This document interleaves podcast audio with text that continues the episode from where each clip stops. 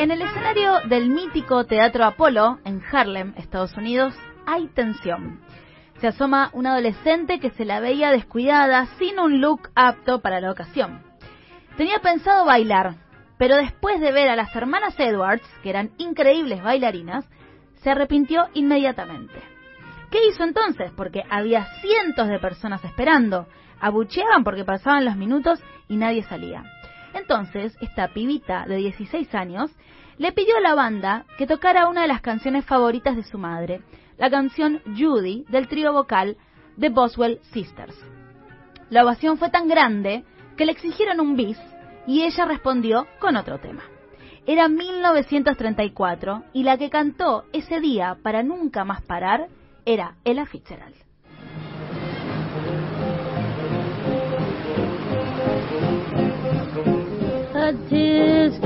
A brown and yellow basket. I send a letter to my mommy. On the way I dropped it, I dropped it, I dropped it. Yes, on the way Rebobinemos I un poquito.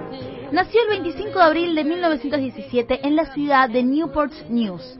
La familia, por supuesto, como siempre contamos estas historias, es una familia muy pobre y contextualicemos, ¿no? También después, unos años después, 1929, crisis mundial, racismo y violencia contra toda la población negra a más no poder.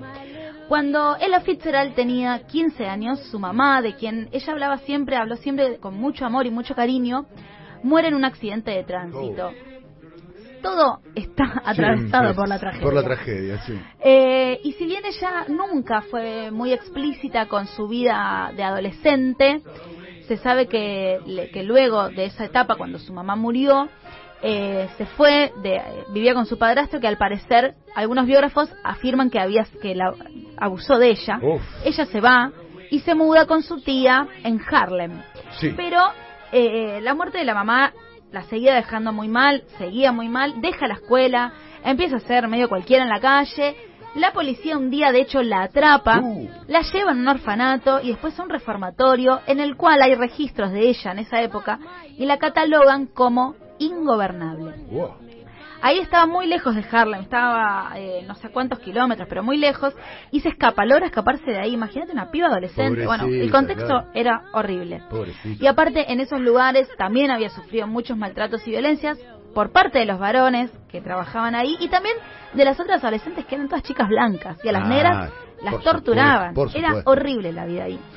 Eh, a partir de que se, se escapa de ahí, vive en la calle y sobrevive gracias a lo que podía bailar ahí en la calle, que le tiraban unas monedas y cantaba en la vía pública. Ella, la verdad es que quería ser bailarina, em, pero no se esperaba, la verdad, de esa ep- en esa época de alguien flacucha, que no era para nada glamorosa, negra y pobre, que ¿Qué? tuviera éxito. ¿Quién le iba a dar bola, pobrecita? Nadie. Claro. Pero bueno, esa noche se presentó en el Teatro Apolo y todo cambió. A ver.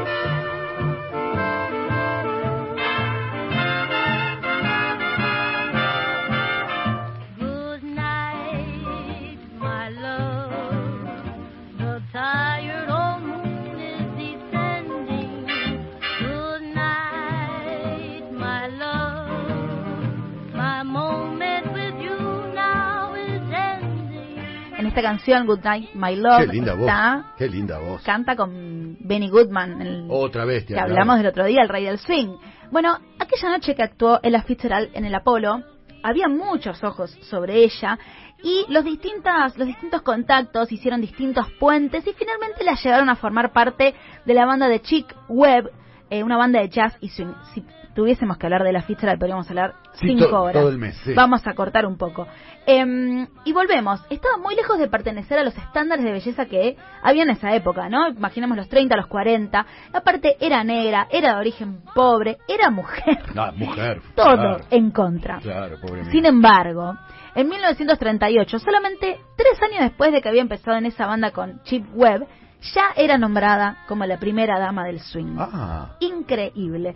Recordemos que a partir de la década de los 40 el jazz vive una revolución. Habíamos hablado algo de eso cuando hicimos la columna de Benny Goodman.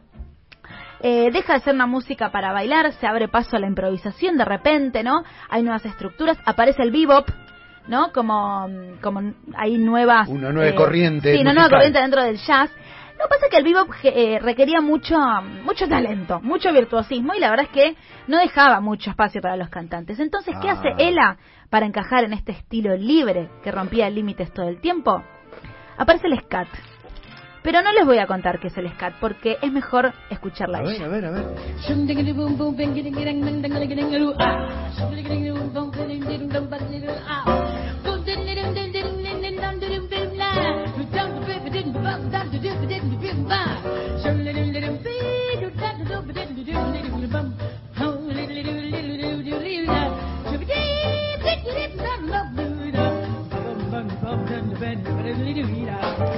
¡Qué locura esto! El scat es otro lenguaje musical. ¡Qué locura Es es! una locura.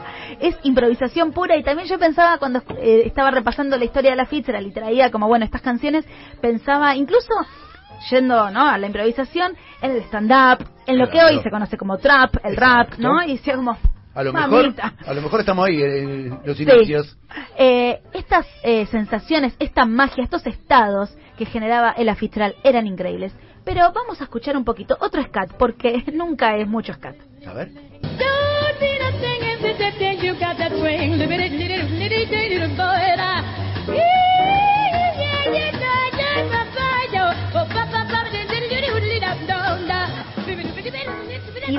De los agudos a los graves con una facilidad esto, no increíble. tenía, ¿eh? Sé que cuando terminaba de actuar y, y venían los aplausos y las ovaciones, ella salía del escenario, bueno, se iba y le decía a, a su manager o a su gente, le decían, che, ¿piensan que les gusté? Pero de verdad, era realmente no sabía. Era muy, muy humilde en ese sentido.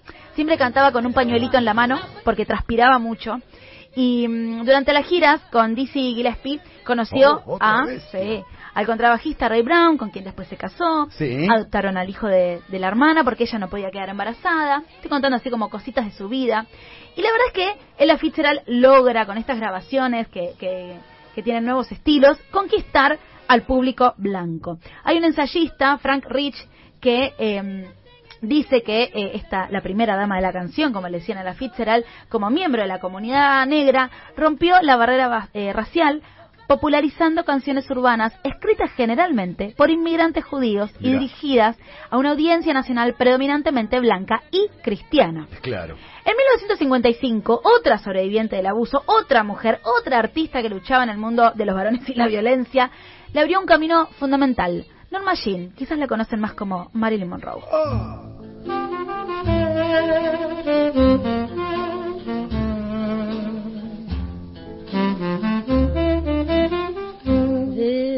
Con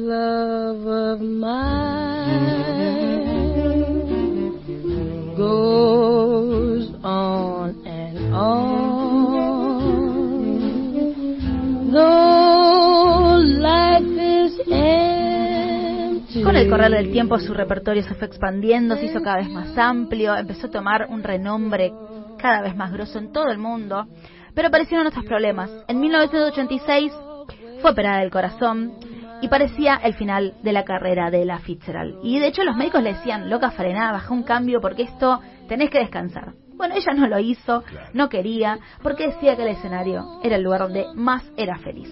Logró sobreponerse, grabó un último álbum en 1989, hizo su despedida en 1991. Dos años después le tuvieron que amputar las dos, pre- las dos Ah, piernas Dios. por la diabetes que padecía. Y finalmente, el 15 de junio de 1996, falleció a los 79 años. Ella Fitzgerald tomó el mejor material de autores estadounidenses y lo hizo trascender mundialmente. Nunca pensé que mis canciones eran tan buenas hasta que las escuché cantadas por Ella Fitzgerald, dijo una vez nada menos que George Gershwin. Mira, Gershwin. Las pasó todas. Mujer, pobre, negra, en una sociedad que violentaba específicamente justamente a las que tenían esa identidad. La reina del scat, la reina del jazz. No fue magia, pero qué mágica que fue Ella Fitzgerald.